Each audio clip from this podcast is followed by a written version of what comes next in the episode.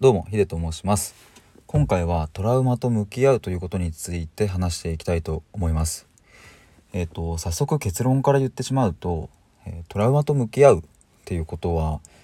えー、非常に大切なことだなっていうのが僕の中で、えー、分かった結論というか今思っていることです。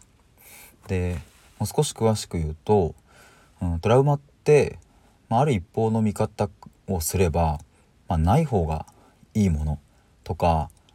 うん、自分の心にあると自分を苦しめるものとしてえっ、ー、とあまりいいものとしては扱われないそんな見方がされると思うんですがただ反対側から見てみるとうん別にまああってもダメなものじゃないかったりとか自分をある意味で飛躍させてくれる原動力となるものそんな可能性を秘めているものなんじゃないかなって、えっと、今思えているんですね。あ思えているという表現をしたのは、えっと、ちょっと前まではそんなことさらさら思えてなくて、え、というのも7月の終わりから8月の終わりにかけて約1ヶ月間ですね、えー、トラウマと向き合うというのを、えっと、しましてその期間はですね本当に長かったなとも思うしまあ、短いあっという間だったなという感覚もまああるんですが、まあ、ちょっと不思議な感じなんですけども。ただ一つ言えるのは本当に辛かったなと思うしうんどういうことかって言ったらやっぱり過去あの時間がなければとかもしあそこでこうしていればとかうんまあそういうどうしようもできない何の意味もないけれども苦しいことを考えてしまうっていう時間がかなりあったのでやっぱりその1ヶ月間っていうのは結構きつかったなっていうふうに思います。まあそのトラウマをですね1ヶ月向き合った結果、まあ、最終的には、うんと、僕の中ではうまく乗り越えることができてで乗り越えたことによって大切なものを得られたなっていうふうに思っているんですね。でまあ今それ全てを話すことはできないんですが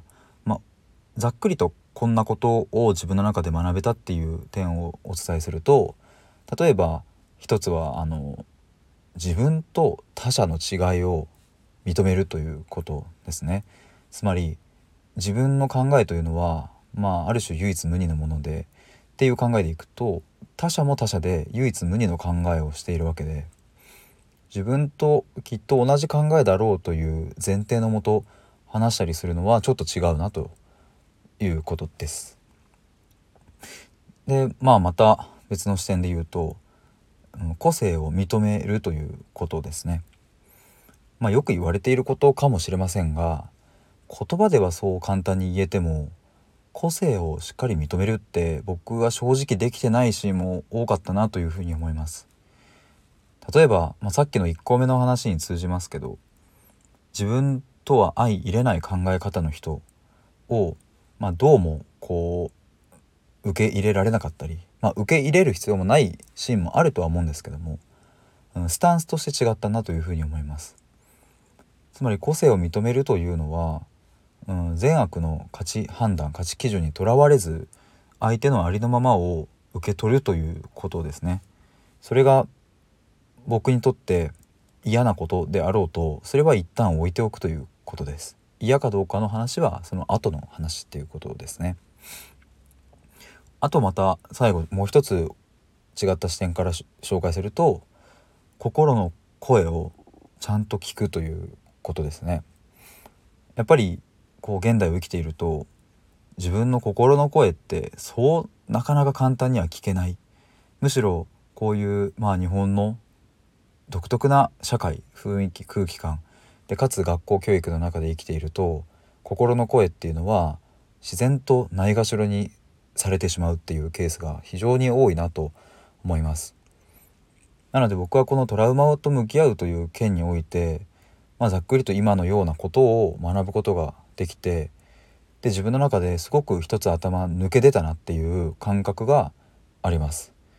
なのでトラウマと向き合うっていうのは非常に辛いけども非常に価値のあることだなということが今回の結論です。